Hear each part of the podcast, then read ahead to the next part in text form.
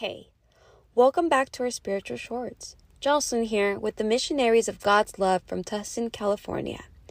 Today we are going to talk about the time we make for God. Now, this is something we have all been guilty of. We get caught up in our everyday routine that we forget we also need to make God's time a priority.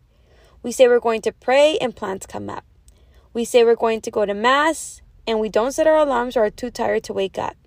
It happens again and again. Life will always be an endless cycle of busy days. Yet we need to remember that our busy days are also blessings. We are blessed to wake up and see the sun. We are blessed to live our days with laughter and joy, surrounded by people we love. So make time for God. Thank Him by giving Him the time He deserves.